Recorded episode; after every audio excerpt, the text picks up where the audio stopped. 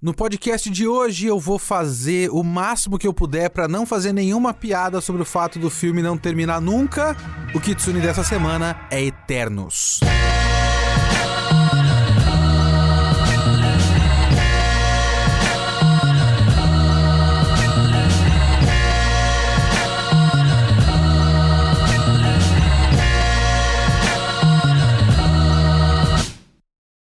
Sou Leonardo Kitsune e o Kitsune da Semana é o meu podcast solo semanal para eu falar do que eu quiser, do jeito que eu quiser. Pode ser cinema, quadrinhos, mangá, anime, videogame, literatura. Se eu li, eu assisti, eu joguei, eu quero falar, é aqui que eu vou falar. O Kitsune da Semana tá de casa nova. Se você quiser comentar esse podcast, você pode ir em geekhere.com.br, que lá tem o post com o podcast, a nossa área de comentários, faz a sua conta, comenta abaixo do podcast, que eu posso ler o seu comentário aqui no podcast também. Ou você pode mandar e-mail para leo.kitsune.geekhere.com.br. Pois bem, eu assisti Eternos, o mais novo filme da Marvel, dirigido por Chloe Zhao, que é Zhao? Eu acho que é assim que se pronuncia o nome dela, mas eu não sei, não estou ligado. Eu vou falar Zhao, para ficar aqui no genérico do aportuguesamento da pronúncia desse nome. E eu vou fazer alguns disclaimers aqui. Vocês já conhecem mais ou menos a minha relação com os quadrinhos, porque eu comentei algumas vezes já. Inclusive, eu devo ter comentado exatamente isso nos podcasts sobre o Batman Ano 1 e o Cavaleiro das Trevas. Eu preciso fazer mais podcasts sobre quadrinho de herói, porque eu só fiz esses dois, e tem coisas que eu gostaria de falar. Mas como eu disse lá, eu vou falar aqui de novo também, que é o fato de que eu não sou um especialista. Eu trabalhei cinco anos, eu ainda trabalho, eu ainda faço tradução e edição de quadrinhos. Não é o meu trabalho principal, mas eu ainda faço. Há mais de cinco, seis anos já. Mas eu não cresci lendo, eu não tenho uma relação tão próxima, eu não li tudo que existe. Por exemplo, eu não li Eternos. Eu não li nada de Eternos. E eu quero fazer esse podcast desse jeito. Eu não quero fazer esse podcast contrastando os quadrinhos originais com as escolhas que foram feitas para o, o filme. Vocês com certeza vão achar isso por toda a internet, todo mundo vai fazer isso em algum lugar. Então vocês podem procurar por aí tudo que tem de pessoas que vão fazer uma crítica do filme, toda baseada no fato de que mudaram X e Y dos quadrinhos. Até os babacas, os caras que vão pegar e falar: Ah, mas o Macari não era uma mulher com deficiência auditiva. É um homem, é, sabe? Vai ter um tipo de idiota que vai achar que isso é super importante. Vocês vão para esses idiotas. Eu prefiro falar do filme como filme. Tem vezes em que eu conheço a obra original e vou atrás de, um, de uma adaptação e comento aqui essa adaptação, e a minha cabeça, inevitavelmente, é por isso que eu entendo quem faz esse tipo de conteúdo e é por isso que eu entendo quem vai atrás desse tipo de conteúdo. A cabeça vai automaticamente pra comparação, sabe? Você tem aquela coisa de, poxa, mas eu gosto tanto do original. Acaba acontecendo, não tem jeito. Foi o que eu fiz, por exemplo, com o Duna. Eu fiz um pouco de comparação com o livro do Duna. É inevitável. Eu não gosto de fazer. Eu não gosto quando eu automaticamente vou para isso, porque eu acho uma muleta. Eu realmente não gosto dessa muleta. Eu gosto de ver a obra de arte pela própria obra de arte e pelo que ela se conecta com o nosso mundo e pelo que ela se conecta com o próprio autor da obra e tudo mais. E nesse caso, o autor de Eternos para mim não é Jack Kirby. Jack Kirby é o autor do Eternos nos quadrinhos. O Neil Gaiman é autor de Eternos depois, numa outra história. Sim, baseado nos quadrinhos de Jack Kirby, mas é basicamente o autor daquela obra, dos Eternos. Eu me importo mais com Chloe Zhao. Por isso eu queria, queria e não consegui, queria ter tido tempo de assistir filmes da Chloe Zhao, como por exemplo Nomadland, que ganhou o Oscar de melhor filme. Agora eu tô não sei muito bem. Deixa eu dar uma pesquisada aqui. Porque ela ganhou o Oscar de melhor diretora por Nomadland. Agora, o filme ganhou? Sim, ganhou melhor filme. Melhor filme, melhor direção e melhor atriz para Frances McDormand. Eu não vi o filme. Eu queria ter tido tempo de ver o filme para entender a diretora e entender o que ela fez nesse filme da Marvel. Porque só de ver pôster, trailer, qualquer coisa de Nomadland, já dá para perceber que ela é uma diretora com uma estética, né, um, um olhar visual muito específico dela e aparentemente um interesse muito específico na vida da pessoa comum, que são coisas que me interessam, são coisas que eu gosto. E aí é muito curioso você pegar essa diretora e jogar para Eternos, o filme cósmico gigantesco bíblico da Marvel, da Marvel, sabe? São super-heróis e também são deuses. Uma escolha curiosa de direção que eu queria entender e eu não fui atrás da diretora. Então eu acho que isso seria muito mais relevante do que, ah, porque nos quadrinhos de Jack Kirby dos anos 70. Sinceramente, não me interessa no momento. Isto posto, o que são os Eternos e o que é Eternos. O filme Eternos é a história dos Eternos, que são seres criados pelos deuses. Basicamente, na versão desse filme, e eu vou falar na versão desse filme porque eu não sei o quanto isso está próximo dos quadrinhos, porque a cosmologia Marvel é muito confusa.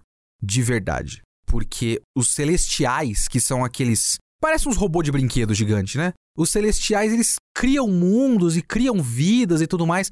Mas na cosmologia dos quadrinhos da Marvel, que você vê muito naqueles quadrinhos do Jim Starlin, tem tanta entidade cósmica. Tem a entidade cósmica que é o universo, por exemplo que é uma entidade cósmica com corpo físico, assim, tipo, cabeça, braço, perna e tronco, sabe? Que é a personificação do universo, que conversa com personagens. O universo está acima dos celestiais?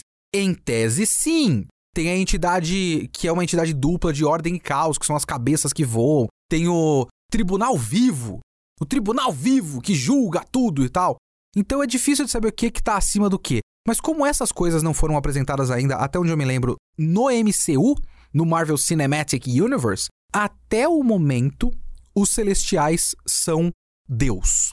Porque eles criam toda a vida que existe. E eles foram criando todas as vidas e os mundos e tudo mais. E eles também criam os Eternos para proteger os mundos contra os deviantes, que foram seres. Se eu não me engano, foram eles mesmos que criaram, ou os deviantes surgiram, alguma coisa do tipo. Mas os deviantes são seres do mal, são monstros do mal. Então alguém tem que lutar contra os monstros do mal para proteger a vida que os celestiais criaram. E aí a gente conhece esse elenco que quantos são? Oito? Dez? Eu nem sei. Esses personagens aí que vocês vêem naqueles posters super sem graça do Eternos são todos Eternos e a gente acompanha a vida deles na Terra, porque eles foram mandados para a Terra para bater, matar os deviantes e passaram séculos matando deviantes até que eles acabaram de matar os deviantes e continuaram na Terra porque nunca mandaram eles voltar. Então eles continuaram na Terra, cada um foi para um canto e tal. E a gente conhece a personagem principal, basicamente, desse filme, que é a Cersei. Cada um desses Eternos tem um nome que mais ou menos deu origem a lendas na Terra. Então a Tena, sem o A, acabou dando origem à deusa Atena, com A. O Icaris que é o, o Rob Stark, o Icaris, ele deu origem à lenda de Ícaro. Então você tem cada um desses caras, eles acabaram ficando na Terra, e a gente conhece a Cersei, e a Cersei, ela. Eu acho que ela é professora de história, é, alguma coisa próxima desse tipo aí. Ela trabalha no museu e ela tá namorando com Dane Whitman. Dane Whitman, nos quadrinhos, é o Cavaleiro Negro. O Cavaleiro Negro, que é um cara normal, que tem uma espada mágica. O Dane Whitman, ele é vivido pelo Jon Snow e ele não importa neste filme. Ele só existe no filme. E aí você tem cada um desses Eternos com um poder, e eu vou falar mais disso depois, mas a Cersei tem poder de transformar coisas em outras coisas, mas nunca orgânico, né? Ou ela transforma objetos em outros objetos, basicamente. O Icaris é o Superman. É basicamente o Superman. Eles fazem piadas com isso ao longo do filme. O nerd é um bagulho, né?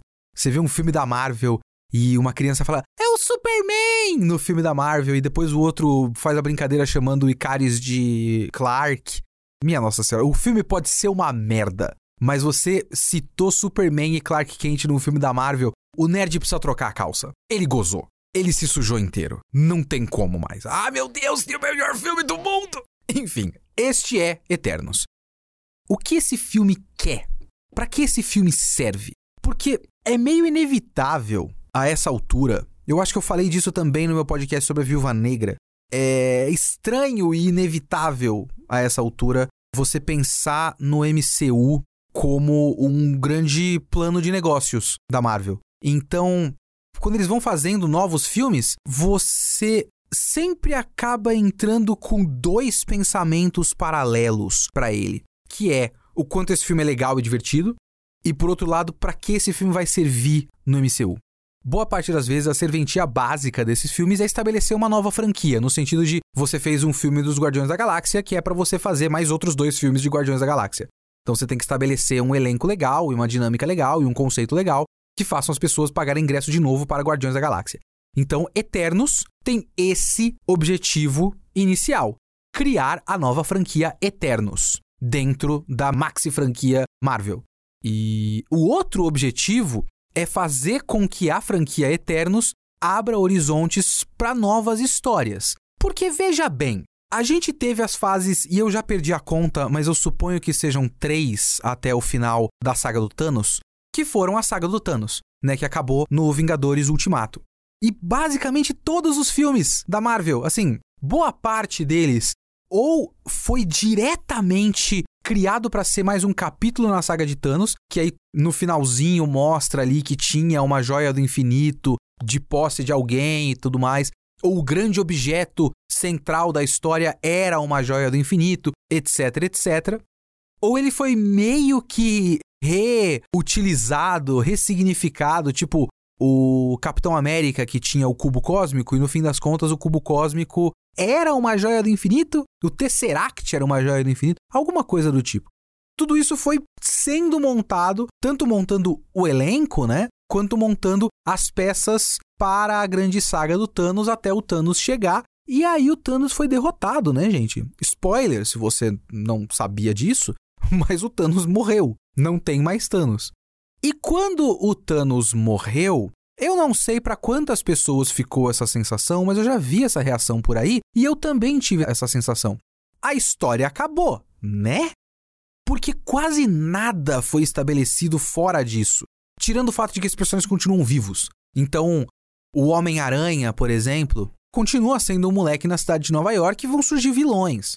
Então, vai surgir o, sei lá, o Electro e não tô nem falando do próximo filme dele que vai ter o multiverso Caralho 4. Mas dá para você criar eternamente histórias do Homem-Aranha porque alguém vai vestir uma fantasia e roubar um banco. Então você faz uma história do Homem-Aranha batendo no cara que vestiu uma fantasia e roubou um banco. Mas a maxi história do Marvel Cinematic Universe acabou.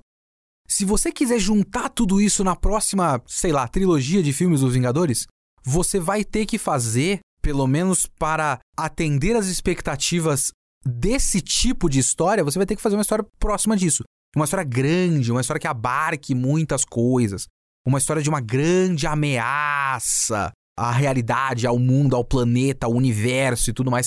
Que era o Thanos. O Thanos fez lá o, o estalo dele e acabou com metade da vida no universo inteiro. Você precisa de uma história que seja dessa escala. Existem preferências do contrário. Por exemplo, a minha. Eu não preciso de uma história dessa escala.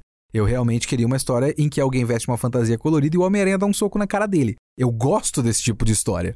Mas você precisa, porque você criou essa expectativa agora, né? E os Eternos são uma boa porta de entrada para isso. Porque eles são seres que são basicamente deuses em contato direto, criados por e em contato direto com literais deuses. E esses deuses têm ligação com um monte de coisa. Por exemplo, as cenas pós-créditos desse filme, e eu vou tentar falar disso muito genericamente porque a área de spoiler vai ser mais tarde. As cenas pós-créditos disso estabelecem uma ligação possível dessa história com outros filmes da Marvel que já existem. Por exemplo, eu vou deixar bem genérico aqui, Guardiões da Galáxia. Né? Os Eternos fazem parte de um universo cósmico da Marvel e a cena pós-créditos do negócio meio que estabelece que é possível que exista uma integração Eternos Guardiões da Galáxia.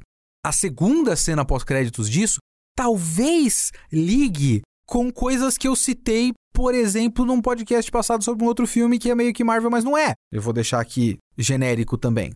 Também teve uma participação, tem uma voz no fundo na segunda cena pós-créditos, que foi revelado quem é que é essa voz, porque eu não reconheci no cinema, mas depois eu dei uma googlada e a diretora Chloe Zhao falou quem é. E aí você já começa, ah, já estão preparando com tal coisa e tal. O que é um caminho que eu não esperava que eles ligassem com Eternos, mas interessante.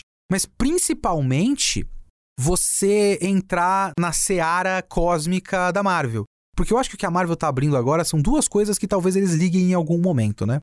A questão de multiversos, porque você já teve o Loki, que eu não assisti, mas trata de realidades alternativas e variantes do Loki. Você tem o vindouro Homem-Aranha com o Doutor Estranho, o vindouro Doutor Estranho, que literalmente se chama Doutor Estranho no multiverso da loucura. E também tem o negócio da feiticeira escarlate que pode mudar a realidade, etc, etc. E muita coisa pode acontecer aí, porque você pode simplesmente mudar de realidade e ir para uma realidade que tem tais personagens. Por exemplo, é uma maneira muito fácil de criar X-Men.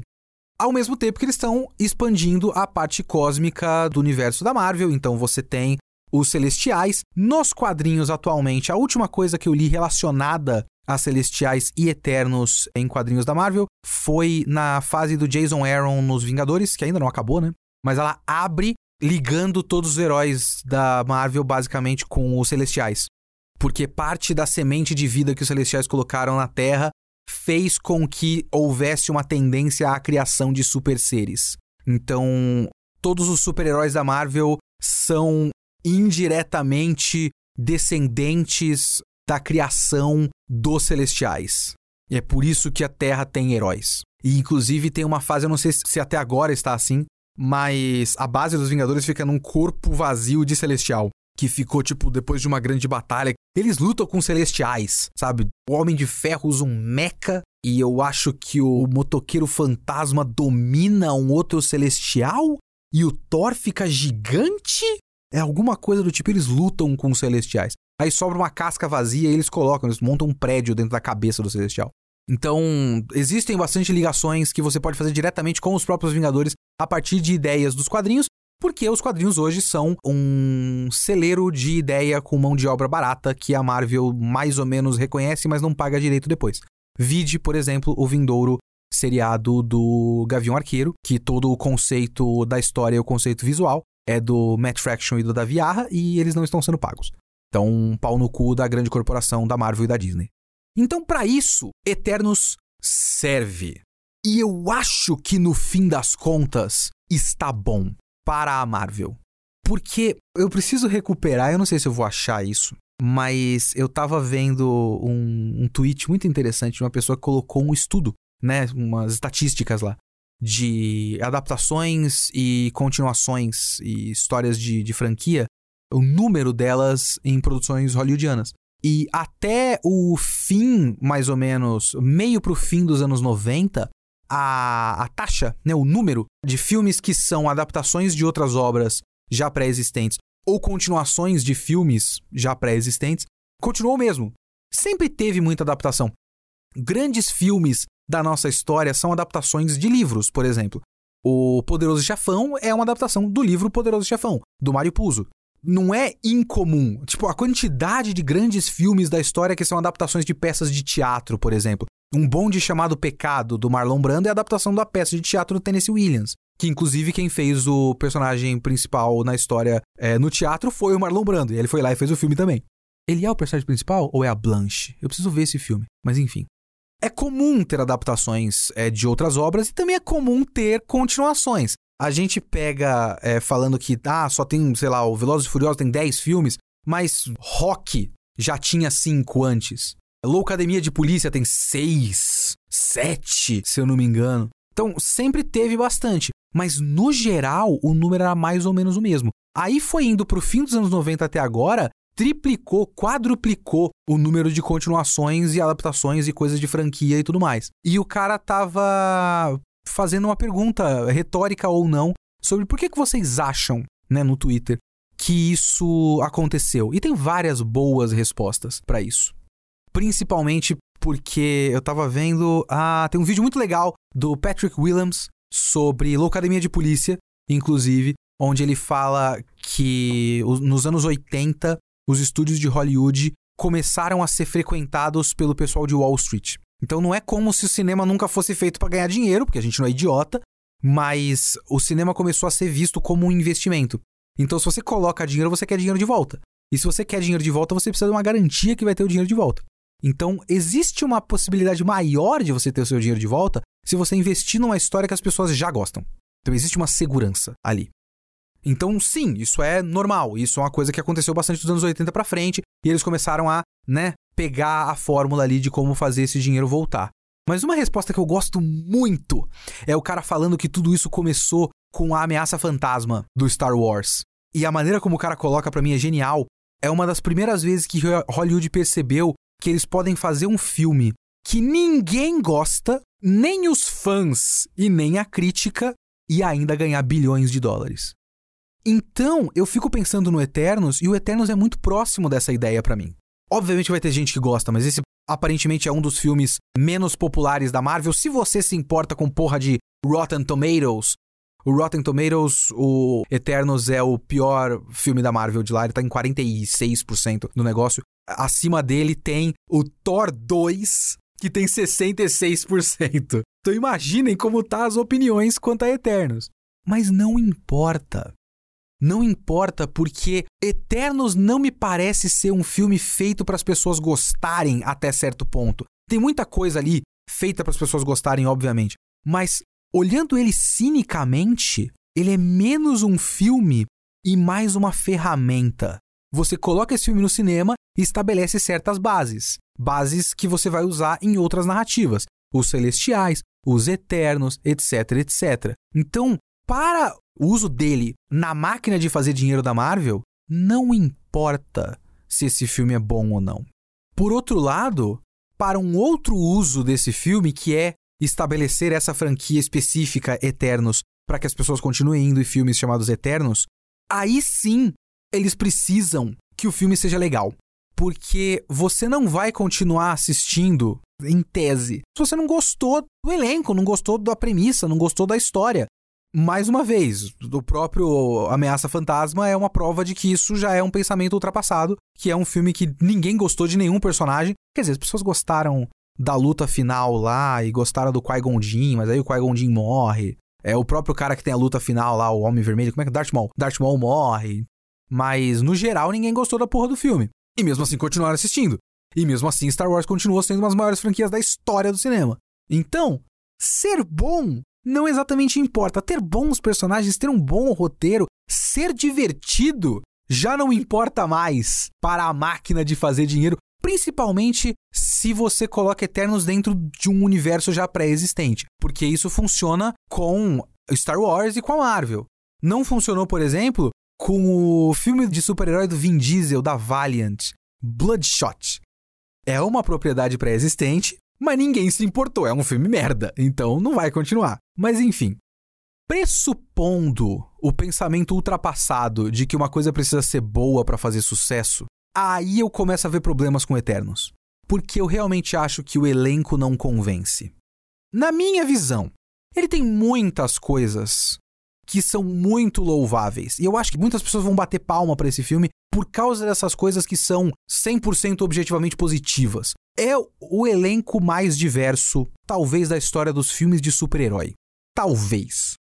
Eu posso ser desmentido se houver um exemplo melhor, que bom.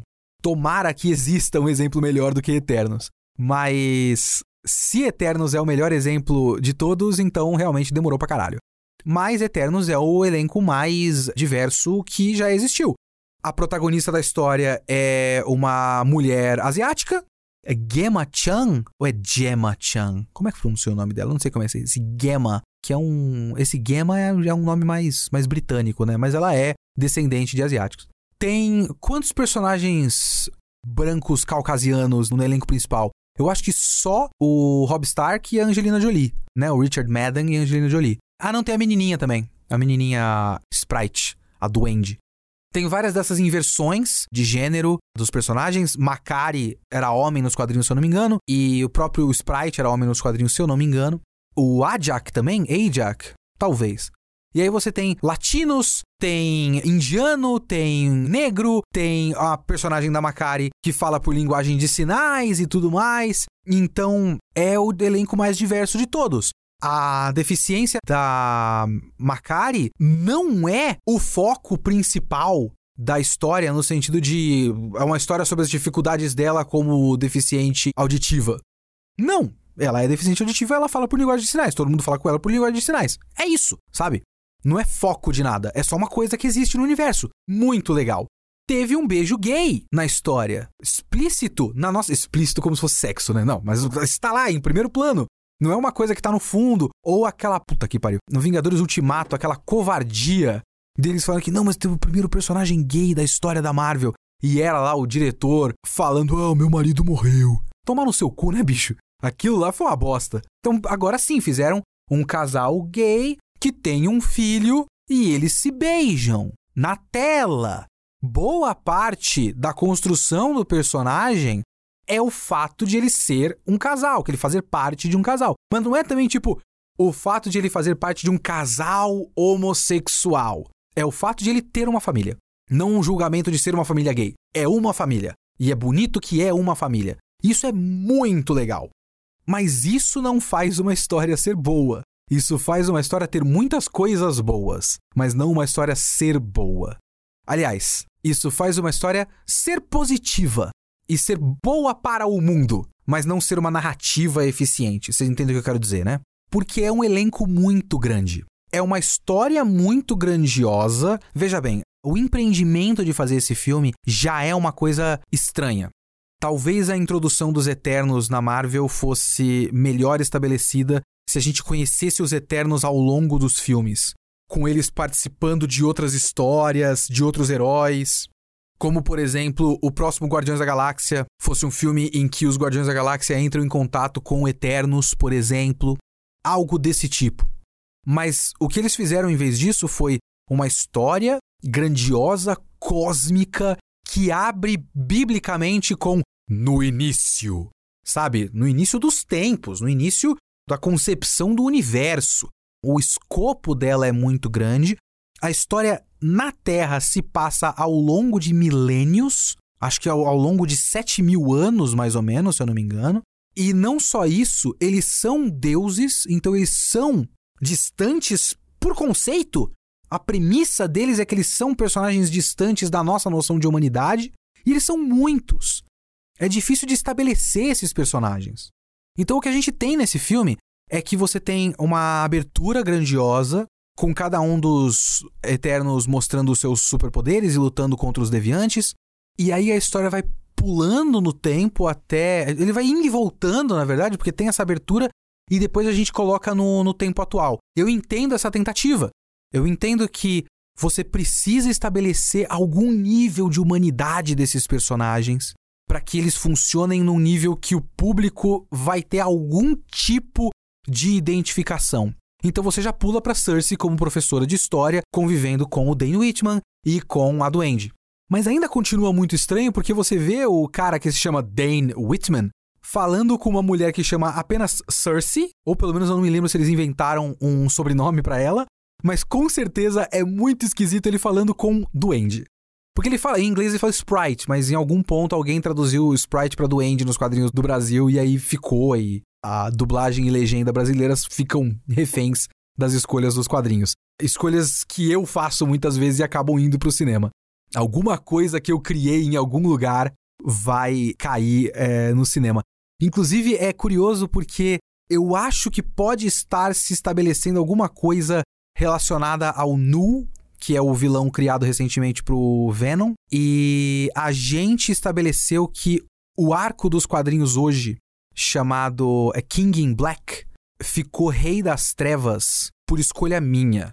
Minha e do Bernardo, que é o supervisor geral da parte Marvel da Panini. A gente entrou numa chamada, ficamos debatendo qual seria o, o nome melhor para isso, e foi uma das últimas decisões que eu fiz antes de sair da Mitos. Foi decidir, vamos colocar Rei das Trevas, é um nome melhor do que Rei de Preto, por exemplo. E talvez algum dia tenha um filme que se chame Rei das Trevas, por uma escolha minha, em 2020. Mas enfim. Então você tem um cara, um professor de faculdade, olhando para uma pessoa e falando: e aí, duende? Que é uma criança. É muito estranho. Essas coisas são muito esquisitas.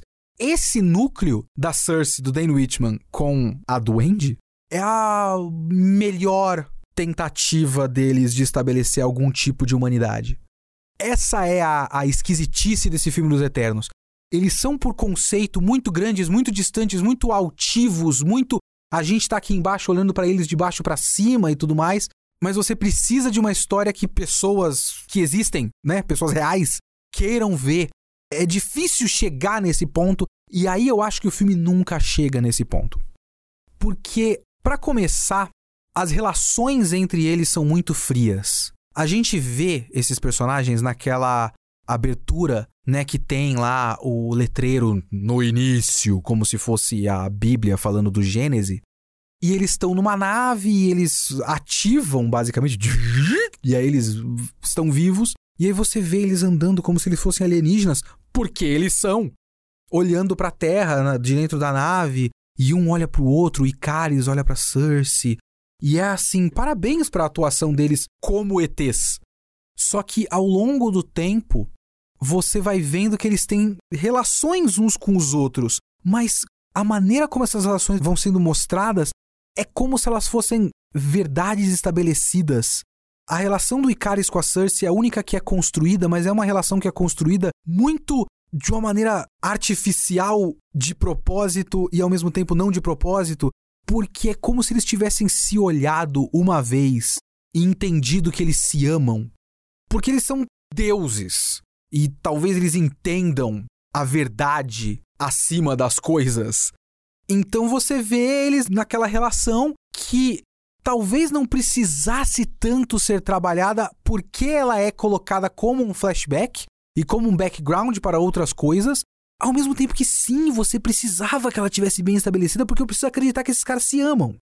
Mas ao mesmo tempo, o filme tem uma estrutura de ir pro presente e voltar um pouco pro passado, ir pro presente e voltar um pouco pro passado. E aí você vê esses personagens interagindo todos juntos, né, enquanto eles matam os deviantes, mas eles têm muito pontualmente uma relação um com o outro. Só que depois que eles voltam pro presente, essas relações estão tipo estabelecidas. Como, por exemplo, o Kingo, que é o Kumail Nanjiani. Kumail? Nanjiani? Acho que esse é o nome do cara. O Kingo que virou ator de cinema. E aí ele fala com a Duende. Ele fala sobre como ele virou um ator porque ele gostava muito de ficar assistindo as histórias da Duende e ele queria contar histórias como ela. E quando essa fala é colocada, parece muito que a gente perdeu alguma cena onde isso é importante. Ou, por exemplo, quando tem um outro casal que se forma entre os Eternos no meio do filme, e o, o filme faz aquele, sabe, já ouviu falar de lamp shading? Lamp shading, que é tipo jogar uma, uma lâmpada sobre uma coisa, né? Que é quando você tem uma característica estranha numa história, mas aí a história reconhece que isso é estranho para fazer uma piadinha, muitas vezes é, é uma muleta para tipo, olha, isso aqui é uma coisa meio conveniente e meio merda na, no filme, mas a gente sabe também que é meio merda, viu? Então, por exemplo, esse casal se forma no meio do filme do nada.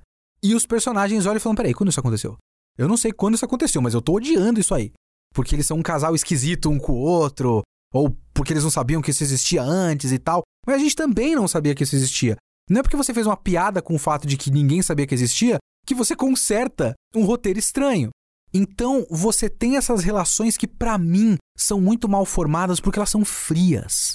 Porque o filme tenta estabelecer um equilíbrio entre a frieza de deuses alienígenas hiperpoderosos e distantes com uma humanidade inerente a eles que eles têm porque eles aprenderam a conviver com os humanos. E o grande problema de essas relações serem desse jeito é que a estrutura do filme depende dessas relações. Porque a estrutura do filme ela se dá numa dinâmica de ida e volta, de flashbacks e tudo mais, e ela se dá numa dinâmica de reunião de amigos. Ele é muito parecido, de certa forma, com Onze Homens e um Segredo, por exemplo. No sentido de que você tem uma missão a ser cumprida no fim da história, e boa parte da estrutura do filme é reunir a gangue. Então você tem o presente, e aí você tem aquela relação que já está estabelecida entre Cersei e Duende. Elas já convivem uma com a outra. E aí surge de novo os deviantes, elas não entendem por que, que surgiu os deviantes. E aí surge o Icaris, que estava passando, o Icaris tinha sumido por dois mil anos, mais ou menos. E aí ele volta para salvar elas do ataque dos deviantes. E aí eles falam, porra, os deviantes voltaram, a gente tem que reunir todo mundo para saber o que, que tá acontecendo, porque a gente tinha matado todos os deviantes sei lá quantos 3 mil anos atrás. Ou menos que isso, né? 500 anos atrás, eu não lembro agora. E aí eles vão indo para reunir cada um dos Eternos, então você vai para um flashback para saber a última vez que eles se viram, ou por que, que esses caras foram para esse canto. Por exemplo, tem a questão da, da Tena, da Angelina Jolie, que ela fica maluca. E você vê que é quando ela ficou maluca, eles não apagaram a mente dela. E o. Como é que chama? O Gilgamesh, que é o Don Lee.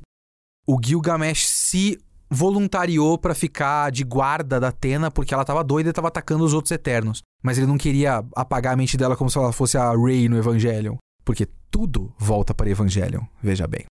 E aí ele fica porque ele consegue aguentar enquanto ela fica maluca e bate nele, né? E eles vão para um canto, se eu não me engano, na Austrália, alguma coisa do tipo. Então você tem que estabelecer o momento no passado em que isso aconteceu e voltar para o presente para ver eles na Austrália juntos. Então fica indo e voltando no tempo. Só que assim, esse micro flashback não estabelece uma relação assim substanciosa de um com o outro, só estabelece a informação de que eles estão juntos. Eu não entendi por que ele, por que especificamente o Gilgamesh se ofereceu para ficar com Atena, além da parte prática. Ele é forte e se ela atacar alguém, ele dá conta. Essa parte prática está estabelecida. Agora, a beleza da relação deles, a beleza da relação deles é vendida porque o Don Lee e a Angelina Jolie, principalmente a Angelina Jolie, são bons atores. Então eles têm troca de olhares que eu vejo que eles têm uma relação muito bonita uns com os outros. E isso faz parte do filme também, e obviamente isso é um mérito do filme, né? Um mérito não é como se a atuação dos atores fosse dissociada do filme. Mas o filme só conta com isso. O filme não conta com estrutura, não conta com texto. Conta só com o fato de que em algum momento a Angelina Jolie vai ser Angelina Jolie e você vai olhar para ela e falar: caralho, olha só, ela ama esse homem. Provavelmente como irmão, talvez também romanticamente. Que bonito, que triste. Mas é só isso. Dependeria de a gente saber, de a gente ver, de a gente sentir que todas as pessoas têm essas relações uns com os outros. Algumas decisões são estranhas. Por exemplo, isso é muito curioso. Sabe o que isso me lembrou? My Hero Academia. Vocês lembram do cara? Eu esqueci o nome dele, mas vocês lembram do cara que tem o poder de dominar a mente? E que ele sofria um certo preconceito porque isso é um poder de vilão e ele não queria ser um vilão? O filme, o Eternos, ele meio que usa isso sem ser criticamente, porque tem aquele. Como é o nome do filho da puta? Druig. Tem aquele Druig que tem o poder de dominar mentes. E ele não tinha feito nada para eu achar que ele era do mal até aquele momento. Ele só tinha dominado mente de alguns personagens, de alguns, né, humanos comuns em certas cenas de conflito e tudo mais, por motivos práticos, não por motivo de ele ser um filho da puta. Mas aí chega num momento que ele se separa do grupo e ele se separa de um jeito como se ele fosse um vilão. É encenado como se fosse uma virada de vilania dele, só porque ele tem um poder mental. Mas eu não conhecia esse cara como um cara do mal. Eu conhecia esse cara como um eterno. Ele era um personagem tão bem estabelecido quanto o Kingo àquela altura. Que antes de eu ver ele como cara de Bollywood, inclusive grande decepção desse filme é que a cena de Bollywood do Kingo é muito sem graça. A Marvel não conseguiu alcançar o nível de espetáculo de Bollywood. Uma prova do quanto esteticamente esses filmes da Marvel são meio. Marvel e DC, de maneiras completamente diferentes e opostas, são um pouco criativos. Mas enfim, o Kingo, antes de a gente ver o Kingo no mundo atual, como ator de cinema bollywoodiano, etc, etc, ele era um cara que soltava Leigan de fogo, sabe? Não tinha nada demais. O Druig também. Ele era um cara que dominava a mente. Não tinha nenhum julgamento de valor sobre ele. E aí ele tem essa virada de vilão. Por quê? Eu não sei. Porque o personagem não tá bem estabelecido. O problema, um dos problemas principais de Eternos, em sua concepção, é que ele precisa ser um filme gigantesco, de elenco gigantesco, que também quer estabelecer uma humanidade nos personagens, e aí nunca vai conseguir estabelecer a humanidade em tanto personagem. Dá até, mas fica melhor quando tem menos. Porque você não precisa dividir tanto o holofote para cada um deles. E aí você tem alguns twists que funcionam, entre aspas, porque a história não tinha nada até aquele momento. Então, quando tem um twist, pelo menos algo está acontecendo na história. É muito estranho. Tipo, boa parte desse filme, os Eternos são só deuses que batem em bicho de computação gráfica. E eu devo dizer, um outro grande problema de Eternos é que os deviantes não têm absolutamente nenhuma graça. É muito próximo do problema do Venom. Olha só, falando de Venom várias vezes no Eternos. É muito próximo do problema do Venom. Porque quando começa a lutinha com os bichos, os bichos não têm graça nenhuma. Quando começa a luta de Eterno com Eterno, spoiler, fica muito mais interessante. Mas boa parte do filme eles estão só lutando contra bicho de computação gráfica, que é tipo um cachorro feito de tentáculo e cipó. Eu não sei definir direito. Mas é isso. Não é feio, não é mal feito, mas é sem graça, sabe? Muito sem graça. Então, quando tem um twist de tipo, o real plano dos celestiais, que eu não vou falar aqui qual é, porra, sim, alguma coisa. Obrigado. Então, os twists funcionam nesse sentido. E eles funcionam até para fazer o que eu acabei de dar o spoiler para vocês, luta de eterno com eterno. E assim, cenas de ação, curiosamente, funcionam muito bem nesse filme.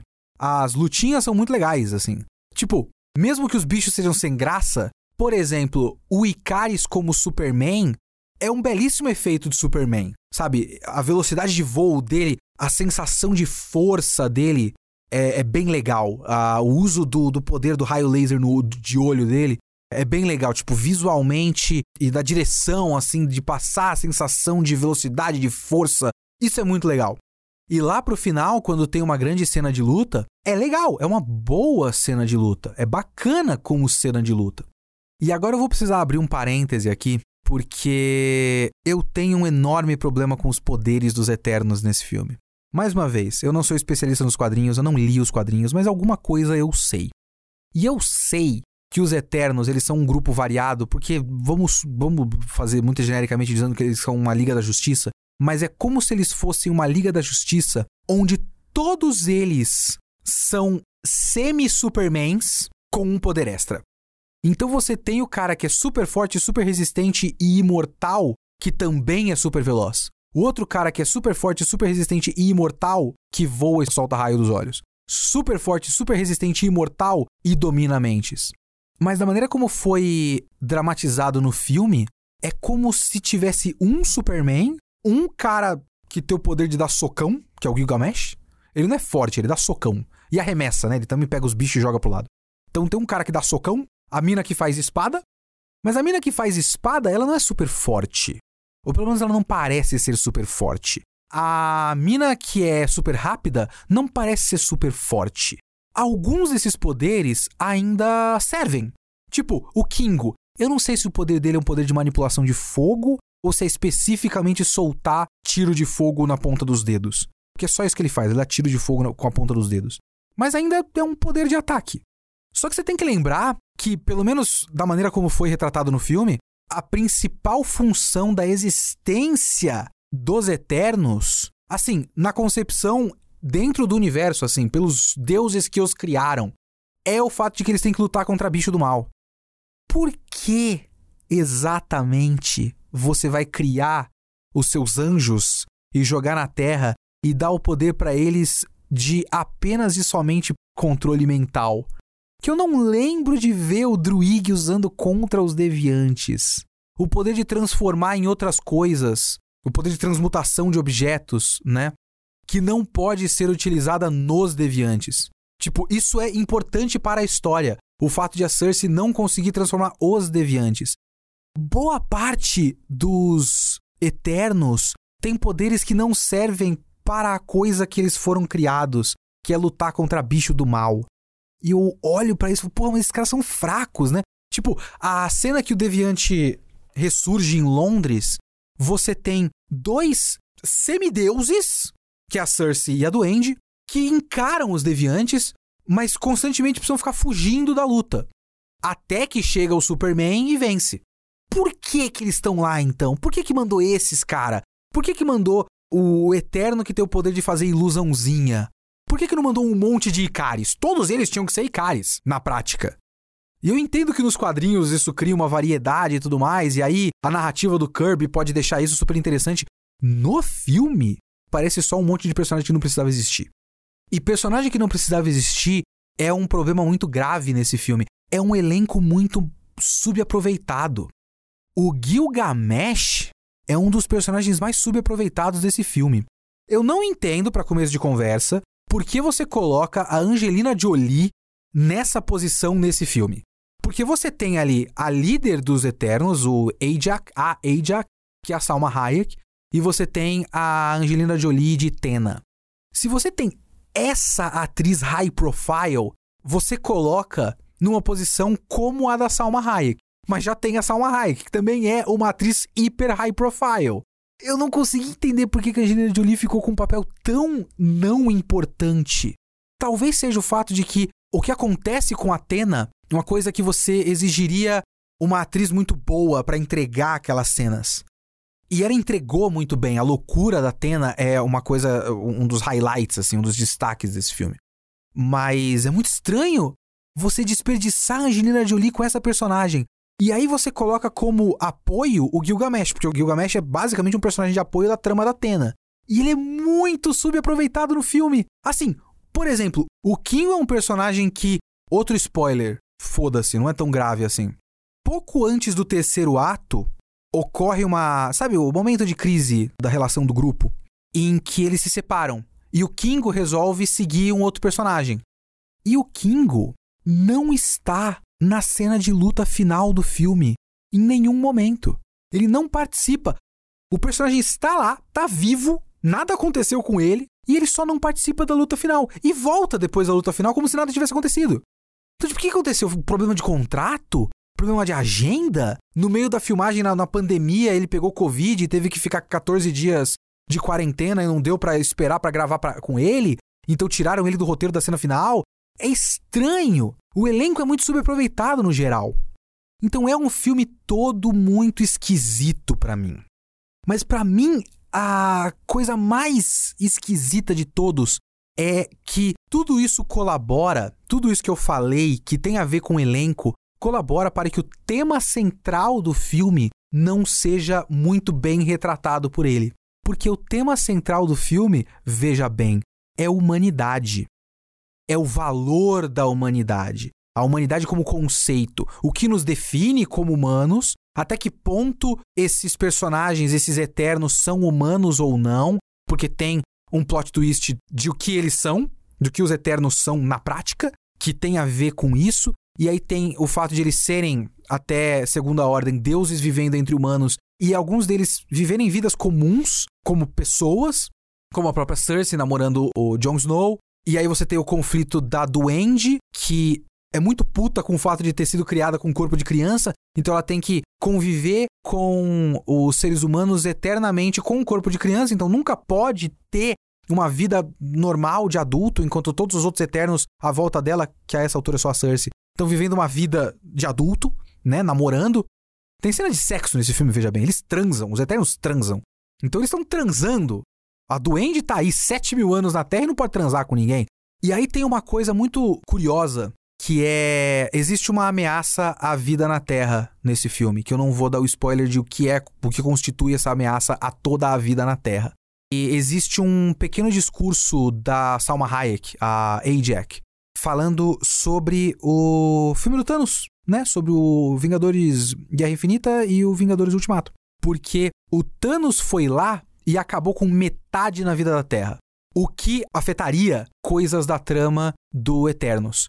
Só que aí a humanidade foi lá e conseguiu reverter isso e devolveu toda a vida na Terra. E agora toda a vida na Terra está disponível para ser destruída na trama do Eternos. E aí Jack fala uma coisa do tipo: eu vi a humanidade recuperar toda a metade de sua existência só com força de vontade, a força de vontade para viver dos humanos é uma coisa muito bonita e que precisa ser protegida. O que é muito legal, muito bonito, um texto muito bacana no papel. Mas no filme, como toda a trama gira em torno dos eternos, a gente não vê os humanos. Então a gente pressupõe o valor da vida na Terra porque a gente está assistindo e a gente é ser humano. Mas o filme não prova que a vida na Terra tem valor. Vocês querem saber a coisa que melhor funciona nesse filme? É o casal gay do Fastos. Porque aquilo é a única coisa nesse filme que estabelece algo positivo na humanidade.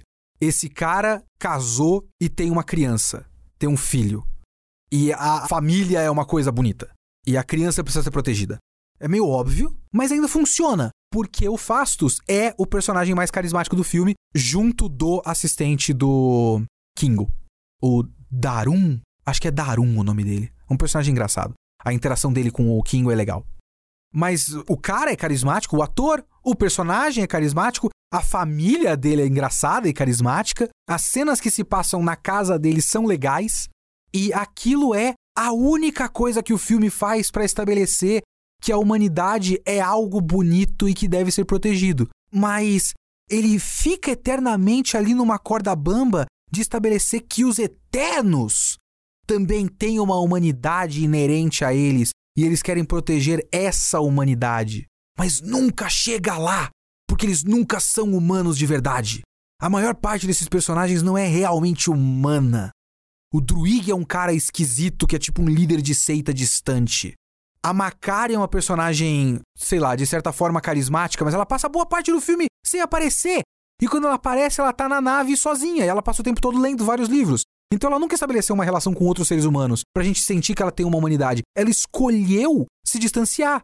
O Icaris é tipo o Dr. Manhattan no filme. Ele não tem um pingo de humanidade. O que é um detalhe muito importante, sim, para coisas que eu acho muito legais no filme. Mas dentro do tema, nem a Cersei é uma pessoa muito bem estabelecida.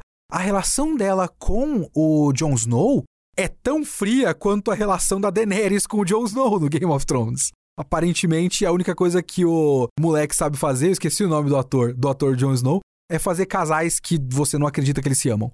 Então é, é estranho, é muito estranho a, a, maneira como esse filme tenta estabelecer uma temática e nunca consegue estabelecer essa temática. Para mim, pelo menos, essa é a minha leitura. Eu acho que falta calor humano em Eternos. E essa falta de calor humano é afetado pela estrutura, afeta os diálogos, os diálogos entre os personagens às vezes são muito estranhos, travados, sabe? Porque se eles tentassem estabelecer que eles realmente não são humanos, e por isso eles não falam como pessoas, beleza.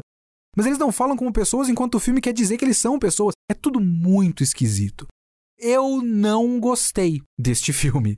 De tudo que eu assisti de filme da Marvel, Vários filmes eu pulei. Eu não assisti o Thor 2, porque eu tenho mais o que fazer na minha vida.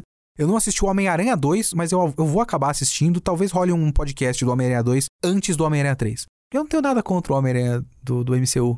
O Homem-Aranha do MCU é um filme de temperatura máxima para você assistir, ou melhor, deixar a TV ligada no domingo enquanto você tá comendo.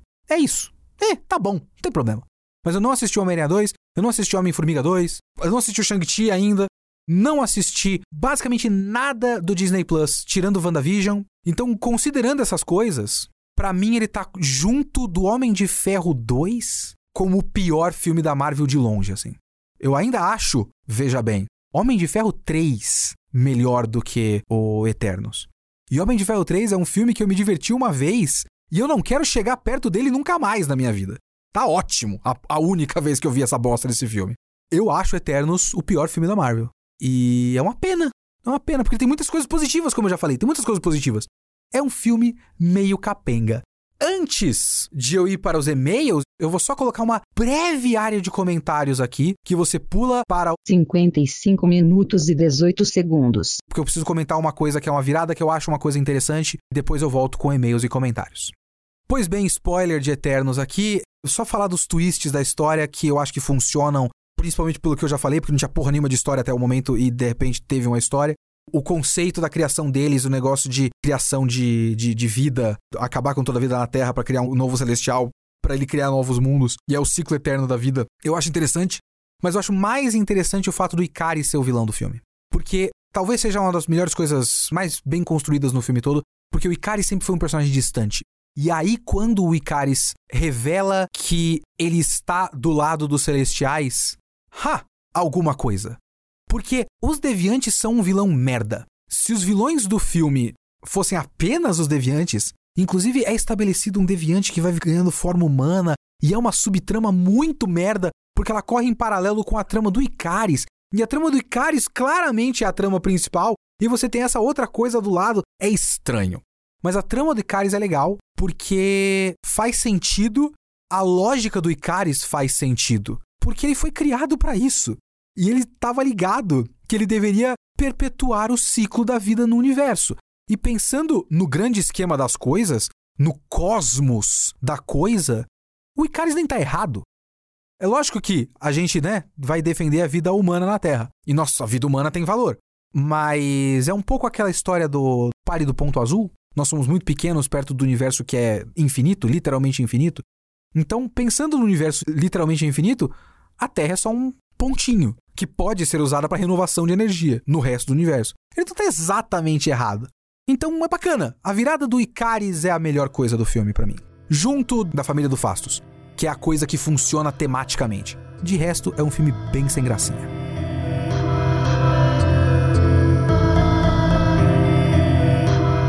Vamos para e-mails e comentários sobre o Kitsune da semana passada, sobre Tenet.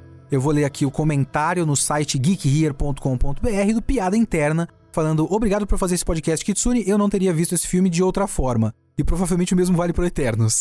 Desculpa, agora que eu fiz você assistir Eternos.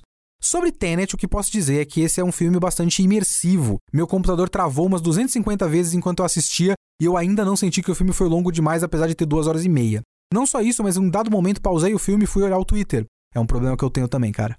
E topei com uma cena de luta aleatória. Alguém colocou um videozinho no Twitter, né? E meu primeiro sentimento foi estranhar que as coisas não estavam voltando no tempo naquela luta, tão imerso que eu estava na experiência de Tenet. Apesar de achar ele confuso em alguns momentos, não achei essa teia de eventos bizarra que precise de infográficos. O cara fala aqui, ó, é, dos quais inclusive discordo da maioria. Acho que faltou Doctor Who na vida das pessoas para entender um conceito bastante simples desse filme infográficos complexos para ser entendida. Minha confusão foi mais no sentido prático das coisas, pois apesar de tudo, tenho a impressão que o filme mostra poucas cenas com pessoas realmente invertidas. Na luta final, por exemplo, sempre vemos o time azul da perspectiva do Neo e o vermelho da perspectiva do protagonista. Dessa forma, nunca vemos nenhum dos dois times fazendo as coisas ao contrário e fica para a imaginação do espectador inverter tudo que está sendo feito ali para que as cenas façam sentido.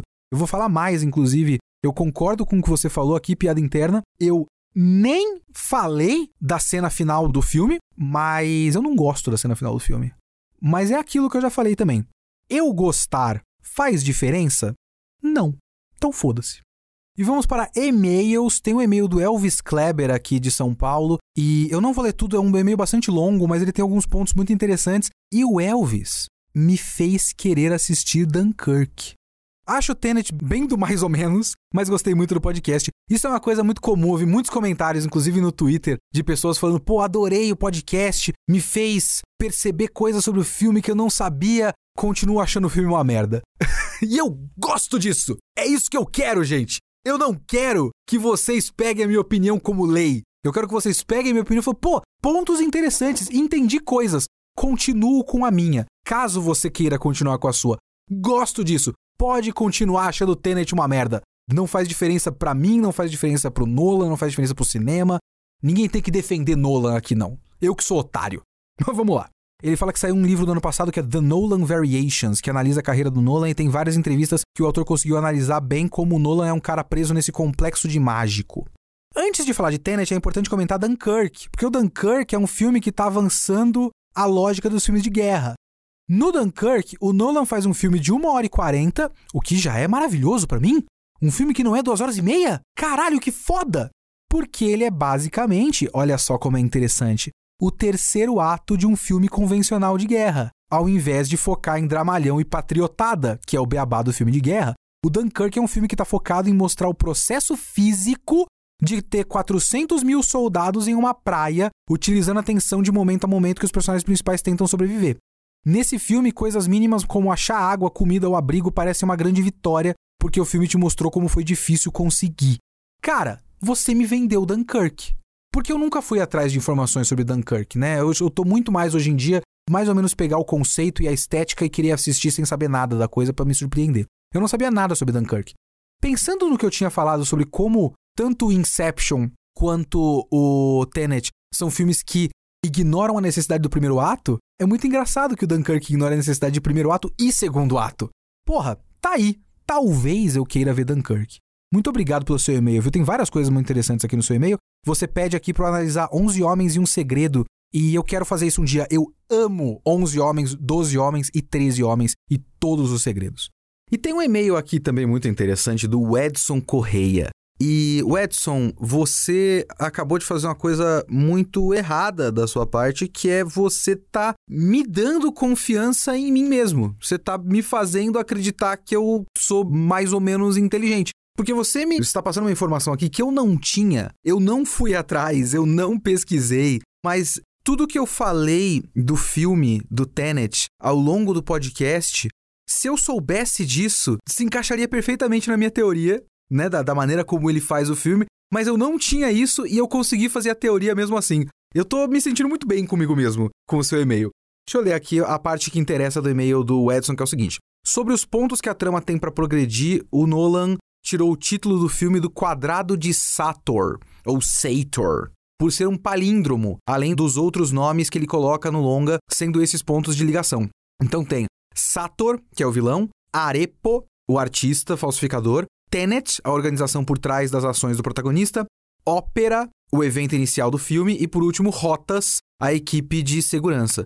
No quadrado de Sator, inclusive procurem no, no Google, Google Imagens, tanto faz, o quadrado de Sator. Ele é um quadradinho, quadriculadinho, e você tem como se fosse uma palavra cruzada, assim, com essas palavras em várias direções. No quadrado de Sator, continuando no e-mail dele, esses nomes estão arranjados de um jeito que você sempre lê de alguma forma, não importa a orientação, seja vertical ou horizontal. Então, Sator, que é o nome do vilão, é rotas ao contrário. Arepo, que é o nome daquele artista falsificador, é ópera ao contrário. E Tenet, você pode ler de trás para frente, ele é um palíndromo. O Nolan pegou essa dinâmica para fazer isso no filme, colocar que a trama vai e volte no tempo por meio dos nomes do quadrado, ou seja, pode se ler para frente ou para trás, você pode ler para cima ou para baixo. Além disso, quando você desmembra os nomes do quadrado e coloca em cruz, forma-se o nome Paternoster, que além de ter o seu significado principal, que é Pai Nosso, referindo-se ao protagonista, é um tipo de elevador que funciona em looping, subindo e descendo com a mesma ideia da inversão temporal do filme. O Nolan não se atenta no significado vazio das palavras, mas sim na funcionalidade disso na trama. Então, eu não sabia que existia esse negócio de quadrado de Sator. Inclusive, foi uma coisa que depois que eu publiquei o podcast, eu vi uns comentários, tipo, ah, fiquei aí pensando que o Kitsune ia falar de quadrado de Sator e tal, e acabou que ele falou de outras coisas. Aí chegou esse e-mail aqui, eu falei, caramba, então é isso. Realmente o que o Nolan fez foi pegar um, um, conceito ali visual, não se atentar no que qualquer uma dessas palavras pode querer dizer e só curtir o fato de que tudo isso pode ser lido de todos os sentidos diferentes, para frente, para trás, para cima e para baixo, e reproduzir a mecânica desse quadrado de Sator em forma de narrativa audiovisual cinematográfica. E muito obrigado pelo seu e-mail, Edson, e agora eu tô me achando, que é uma coisa que não é boa. E eu tenho aqui um e-mail também da Mariana Branco.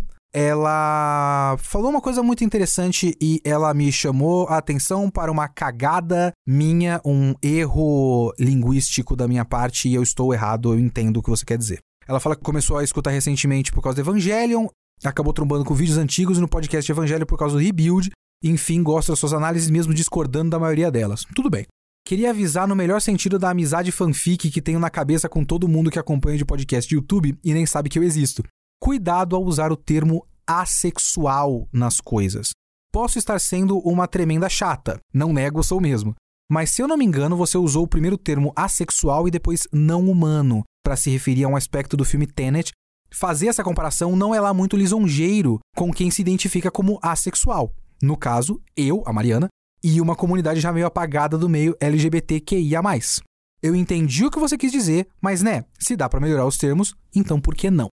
Tenho quase certeza que te pegariam com tochas na porta de casa, vulgo cancelamento na internet, se associasse homossexual com não humano, mas como assexual é apagado e tratado como um não humano, ora bolas, na sociedade, provavelmente a sua única chata mandando esse e-mail da madrugada. Posso estar completamente enganado no que entendi, porque estava virando essa madrugada fazendo trabalho de faculdade, e se for, minhas sinceras desculpas, mas me senti na necessidade de dar um toque. Ela falou que nem precisava citar, mas eu acho importante citar sim, porque, assim, é real o que ela falou. Às vezes a gente vai usar um termo que a gente acredita que será entendido numa certa conotação, mas existe uma outra conotação muito mais popular. Um exemplo meio bobo, eu sou tradutor, eu trabalho com palavras, eu tenho que tomar esse cuidado. A gente tem que tomar cuidado hoje quando vai usar, sei lá, lacrar. Porque eu posso estar querendo dizer passar uma fita adesiva e fechar uma coisa. Mas lacrar tem muito mais hoje popularmente o sentido do negócio de ah, lacrar na internet e tudo mais. Então, você tem que entender que a cabeça da pessoa, quando estiver lendo, vai pegar aquele termo e ela pode ficar ofendida, ou ela pode simplesmente sair do texto, achar engraçado, lacrar e esquecer que a pessoa tá realmente passando uma fita adesiva no negócio lacrando uma coisa, sabe? Então você tem que entender que palavras são vivas e criam associações e tudo mais. Eu estava usando assexual no sentido literal do termo dentro da língua, se você tem a palavra sexual, que é algo que tem características relativas a sexo, e você coloca o prefixo a, que inverte, então assexual não ter características relacionadas a sexo. Era isso que eu queria dizer, mas obviamente isso vai, e depois eu falei realmente que era não humano, e para mim eram duas coisas paralelas, mas não consequência uma da outra. Não era que o filme era assexual e por isso não humano. É que o filme não colocava nenhuma tensão sexual nos seus personagens e quase não fazia personagens que eram seres humanos de verdade. Então são duas características paralelas. Mas obviamente, se eu vou falar uma coisa depois da outra, eu vou criar uma associação entre as coisas e isso vai ser ruim para pessoas que sofrem preconceito. Eu vou estar tá colaborando com esse preconceito. Então foi uma cagada minha. Muito obrigado, Mariana, pelo seu toque. Darei o meu jeito outra hora que eu queira falar algo próximo disso. É mais fácil fazer uma frase completa do que querer resumir num termo menor que pode criar associação com outras coisas. E vocês também mandem e-mails para leo.kitsune.geekhere.com.br ou comentem no site geekhere.com.br. E esse foi o Kitsune dessa semana. O Kitsune da próxima semana será o anime, veja bem, não o mangá, o anime de Tokyo Revengers. Até a semana que vem.